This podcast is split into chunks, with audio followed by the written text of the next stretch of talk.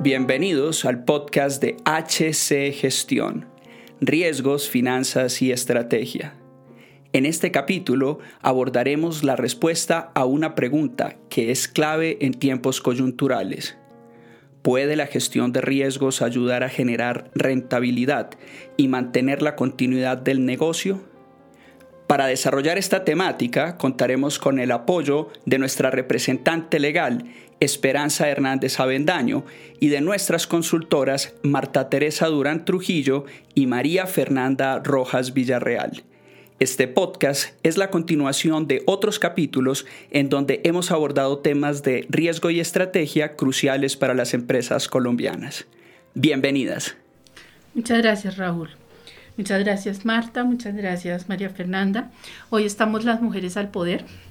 Vamos a contestar la pregunta que planteó Raúl y la vamos a responder eh, con un ejemplo, con un caso práctico.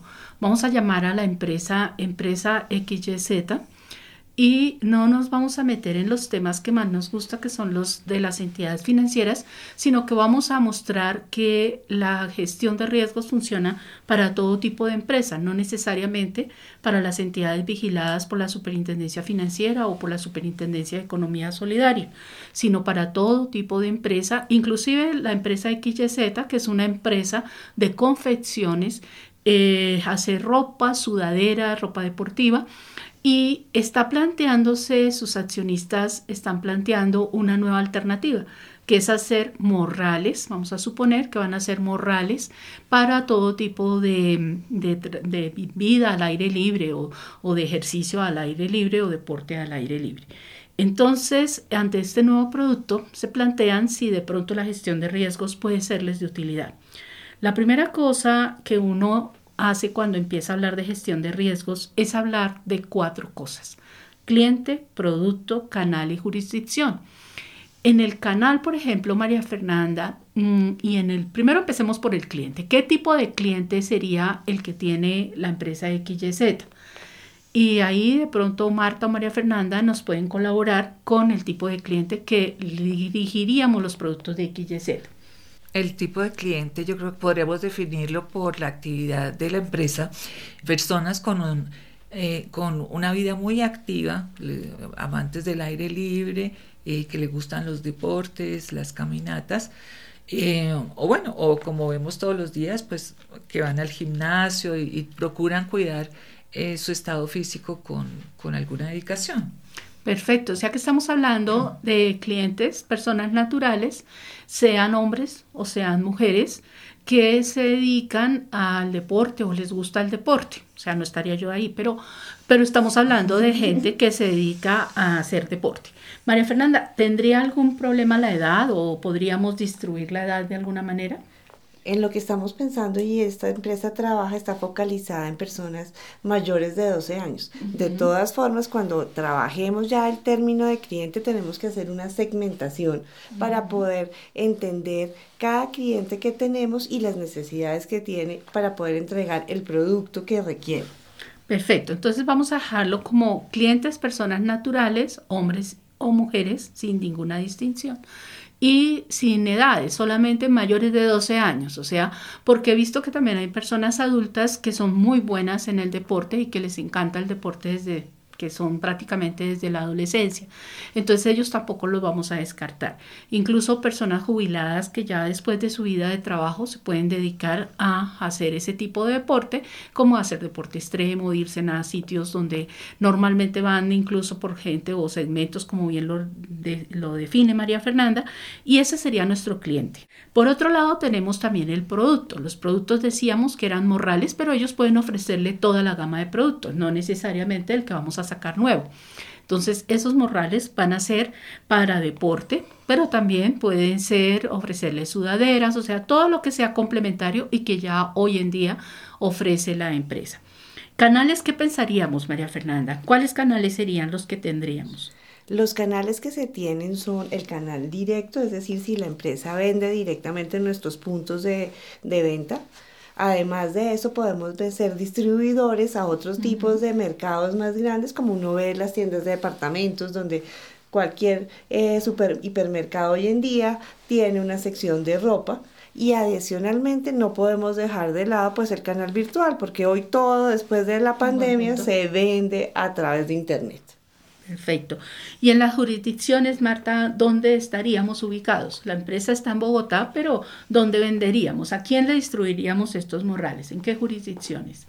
Eh, pues a, nivel del, campo de operación que tiene la, entidad, pues sería en primer lugar a nivel nacional, eh, pues en Bogotá, pues todos sabemos, es una ciudad con mucho movimiento, toda clase de, estratos, con mucha densidad de población, eh, pero la idea es extenderse también a otras ciudades, las principales ciudades y, y, a través de los medios electrónicos pues poder llegar también inclusive pues a estas poblaciones que no son muy grandes pero que pues también utilizan los, los productos que produce eh, XYZ. Perfecto, o sea que estamos, podemos resumir, ¿y por qué va a ser tan importante estos cuatro aspectos? Porque cliente, producto, canal y jurisdicción nos va a definir la estrategia. O sea, nuestra estrategia va a ser basada en esos cuatro aspectos. O sea, vamos a decir el qué. ¿Al qué vamos a hacer? Vamos a vender unos morrales para complementar todos nuestros productos que tenemos en este momento de deportes y vamos a llegar a través de a este tipo de clientes que queremos llegar y con ese producto, con esos canales que mencionaba María Fernanda, en donde el canal virtual nos permite incluso salir del país, que es una de las opciones interesantes. Y fuera de eso, pues en las jurisdicciones que ya vimos que bien mencionó Marta a nivel nacional. Por otro lado, eso, ese qué es nuestra estrategia, pero toca saber cómo hacerlo. Y eso es lo que llamamos plan de negocios o modelo de negocios. Ese cómo es lo que nos va a definir qué, cómo vamos a desarrollar esa estrategia de colocar esos morrales a esos clientes, en esos canales o a través de esos canales y en esas jurisdicciones. Después de que tenemos tanto la estrategia como el plan de negocios, pasamos al presupuesto. Ahí sí nos ocupamos de las cifras. Y ahí viene una cosa interesante y es la pregunta de cuál es la diferencia entre una planeación financiera y ese presupuesto que hacemos y el manejo ya del día a día de las finanzas. María Fernanda, tú que fuiste vicepresidente financiera de varias entidades, ¿Cuál es esa diferencia? ¿Qué es la planeación financiera y cómo, porque ahí va a ser muy importante riesgos, y cómo entra o cómo se diferencia del día a día de las finanzas? Claro, en esa planeación financiera no estamos limitados al corto plazo, estamos mirando el largo plazo de la entidad, la estructura de balance y tengo que tener claro qué recursos requiero y quiénes van a ser mis proveedores de fondos. Ahí están accionistas, fondeadores, entidades bancarias. Eso es fundamental. Ahí estamos mirando en un plazo de unos cinco años. Eso es lo importante. La planeación no está mirando el hoy, sino está mirando el futuro. Cuando un tema clave. Cuando hablamos de presupuesto, en realidad estamos hablando de cómo aterrizamos esas cifras a un año. Y ahí vamos a ver es cómo se va a comportar en ese año. Pero yo puedo hacer presupuestos a cinco años también. Pero el día a día las finanzas es controlar ese presupuesto.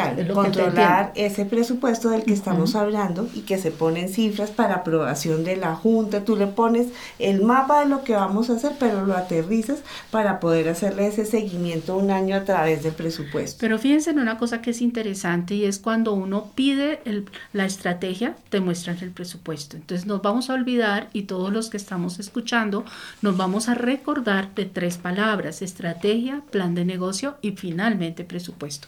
Porque no es la estrategia el presupuesto, las cifras no son mi estrategia, el qué voy a hacer es mi estrategia.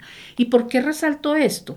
Porque María Fernanda hablaba algo de que era la aprobación de la Junta y ahí voy a darle la palabra a Marta porque vamos a hablar de gobierno corporativo, uno de los temas que es la base o el soporte de una adecuada gestión de riesgos. Entonces, ¿qué es gobierno corporativo, Marta?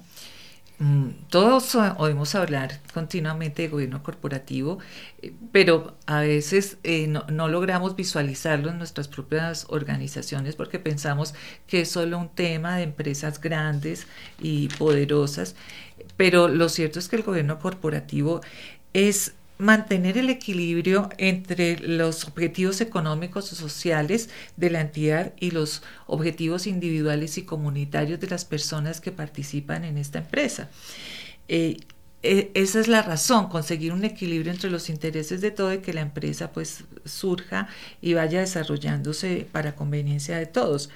Y constituye ese conjunto de prácticas que pueden ser formales o informales que gobiernan estas relaciones, por ejemplo, entre los administradores y aquellos que invierten recursos en la empresa y que resulta imprescindible para que exista una estructura clara, líneas de responsabilidad definidas, procedimientos eficaces de identificación, gestión y control de comunicación de riesgos. Y esto pues es predicable para todas las empresas, eh, independientemente de su, tamaño.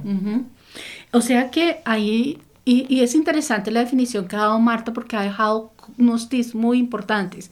En primera instancia, hay uno que quiero resaltar y es las líneas de comunicación y de responsabilidad. Y ahí viene un tema de gobierno de riesgos. Una cosa es el gobierno corporativo que abarca incluso ese gobierno de riesgos y que hace ya referencia a ese gobierno de riesgos a definir específicamente las responsabilidades que hay al interior de una empresa o una entidad financiera o una entidad cooperativa, no importa ni tampoco su tamaño ni el sector que esté atendiendo, pero debe tener una estructura de gobierno de riesgos. Esa estructura de gobierno de riesgos nos va a permitir generar una cultura de gestión de riesgos al interior de la entidad y debe partir desde la asamblea de accionistas en donde ellos definen cuál va a ser esa estrategia o ese qué y definen el cómo. Y en ese momento, cuando hablamos de esa estructura, estamos hablando de que parte de la asamblea sigue con la junta directiva o consejo de administración, como lo quieran llamar, y finalmente llega con una presidencia o alta gerencia y unos directores y luego vienen tres líneas de defensas. En esas tres líneas de defensa vamos a hablar de la primera, María Fernanda. Mira, cuando hablamos de la, la primera línea de defensa, estamos hablando de los comerciales que están de cara a los clientes. O sea, el front. El front. Y de todo el back, que es lo que nosotros para esta empresa es toda la parte operativa de producción, logística. Ahí tenemos que ver, porque todos participan, como bien dice Esperanza, en la gestión de riesgos. Esto no es responsabilidad de una persona en la organización, sino de todo el conjunto de los empleados que están. Y en la segunda estamos hablando de la gestión de riesgos. Y en la tercera hablamos de la auditoría. Sí, la auditoría o el, el, control interno que se realiza. Muy buen punto, que no sea necesariamente auditoría, sino control interno.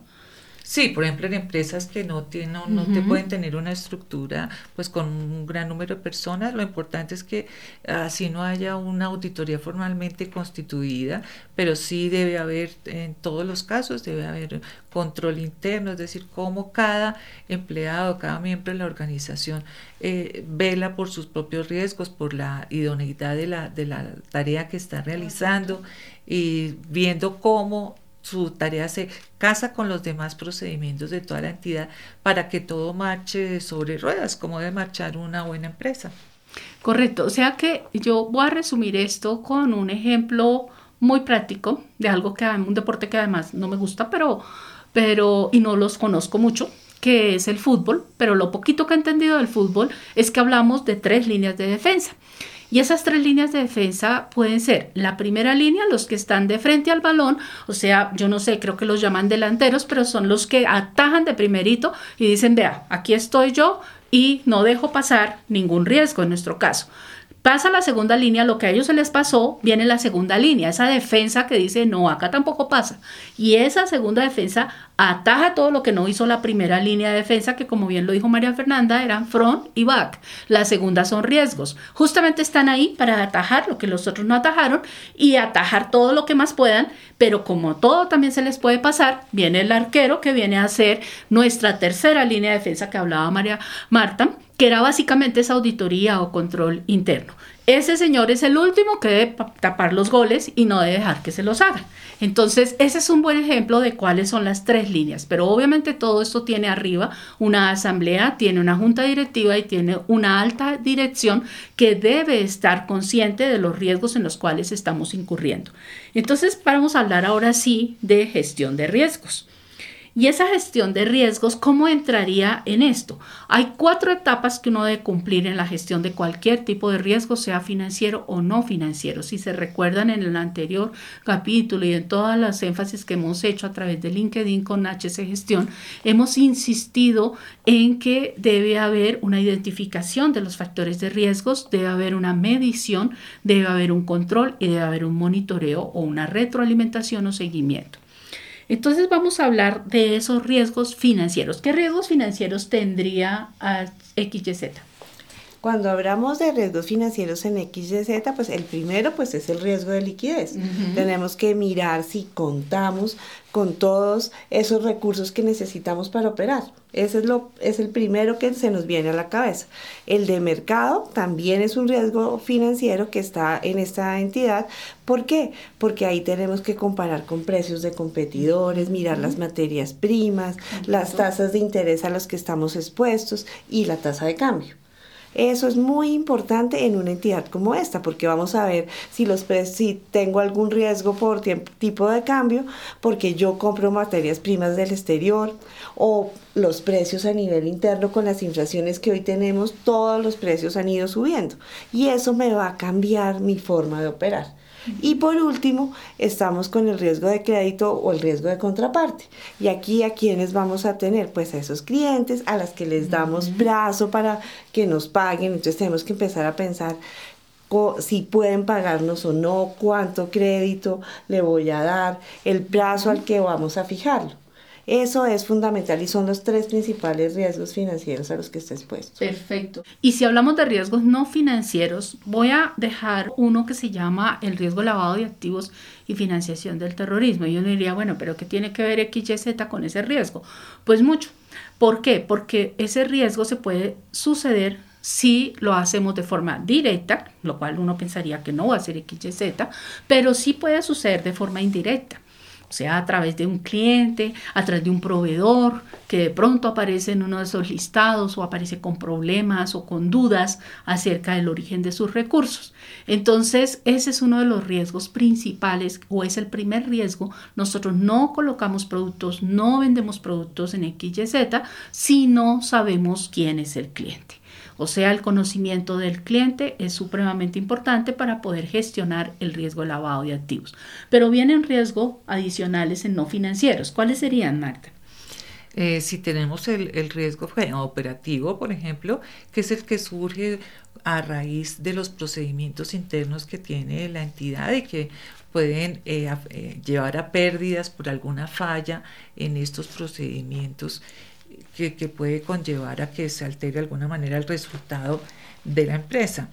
Dentro de los riesgos operativos, pues tenemos uno, digamos, que se vislumbra en un primer momento y es el, riesgo legal, que puede ser directo o indirecto y cuando hablamos de riesgo directo, por ejemplo, el que surge por el incumplimiento de una norma, pensemos, por ejemplo, en el calendario de pago de impuestos, de ese, por ejemplo, se derivan sanciones. Y también tenemos, el, por ejemplo, también dentro del directo, podemos ubicar aquellos que surgen por una celebración de los contratos que no tuvo en cuenta pues todas las, las formalidades o no son claras las cláusulas. Y eh, estos factores impiden eh, o, traen pérdidas, pérdidas a la entidad porque no puedo ejercer los derechos que están ligados a estos contratos o no son claras mis obligaciones. Por otra parte está también el riesgo indirecto, que es el que surge, mm, por ejemplo, cuando existe un cambio normativo que puede afectar la, la actividad de mi empresa. Eh, podemos mencionar como un ejemplo lo que está ocurriendo con la reforma laboral que se está discutiendo actualmente, porque pues por ejemplo, me puede cambiar el costo de la nómina porque ya las horas extras nocturnas, por ejemplo, van a ser a partir no de no muy tarde, sino a, partir de las 9 de la noche como era antes, sino va a empezar a las 7 de la noche eventualmente. Eh, entonces, estos factores pueden incidir en los resultados de mi entidad. Buen punto. Y también en riesgo operacional, eh, de alguna forma lo ha mencionado Marta, desde el gobierno corporativo están los procesos. Ahorita vamos a pedirle a María Fernanda que nos diga un poco cuáles esos procesos, cómo los puedo mirar o a través de dónde, porque eso tiene mucha relación también con algo que llamamos los stakeholders o partes interesadas y también se puede dar por errores del personal. No necesariamente fraudes, casi siempre cuando pensamos en el personal pensamos que son fraudes internos o fraudes externos, pero no necesariamente, pueden ser errores por falta de capacitación, por falta de prevención, por falta de que decimos a la gente mañana se va fulano de vacaciones, entonces tenga y reciba. Y pues ese tipo de cosas pues puede generarnos mayor probabilidad de cometer errores. Y obviamente pues también la tecnología, en la medida en que vamos a digitalizarnos y empezamos a utilizar mucho más la tecnología, pues también puede generarnos bastante riesgos operacionales. Pero entonces volvámonos a la cadena de valor, María Fernanda. Esa cadena de valor o mapa de procesos, ¿qué es realmente?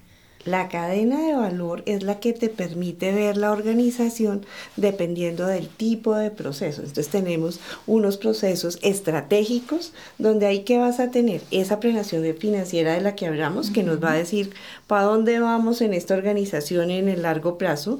Por el otro lado tenemos esa gestión de riesgos que estamos diciendo ya que es estratégica, no operativa. Es transversal y nos ayuda a tomar las decisiones adecuadas.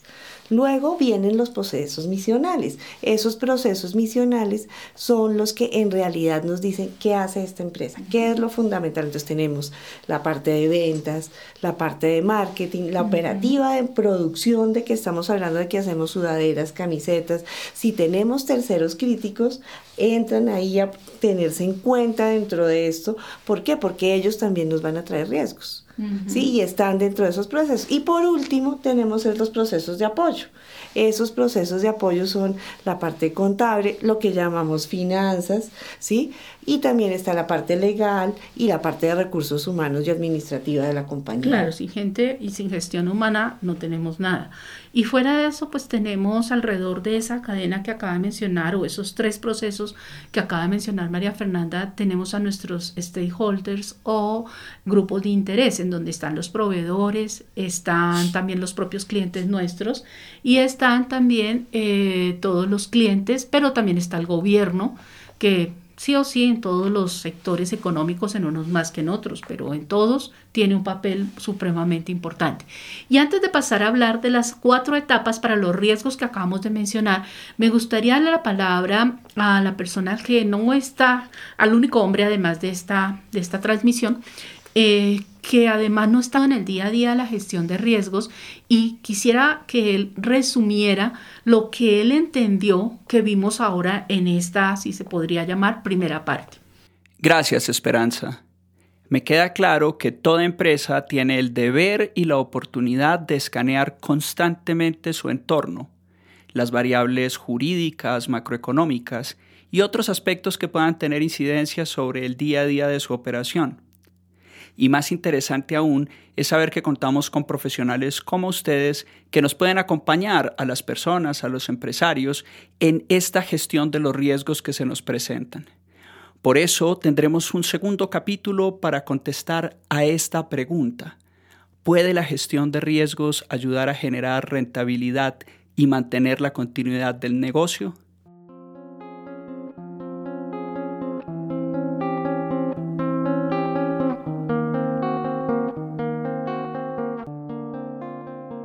Muchas gracias a nuestras consultoras y a nuestros oyentes. Les esperamos en un próximo episodio de este podcast de HC Gestión, Riesgos, Finanzas y Estrategia.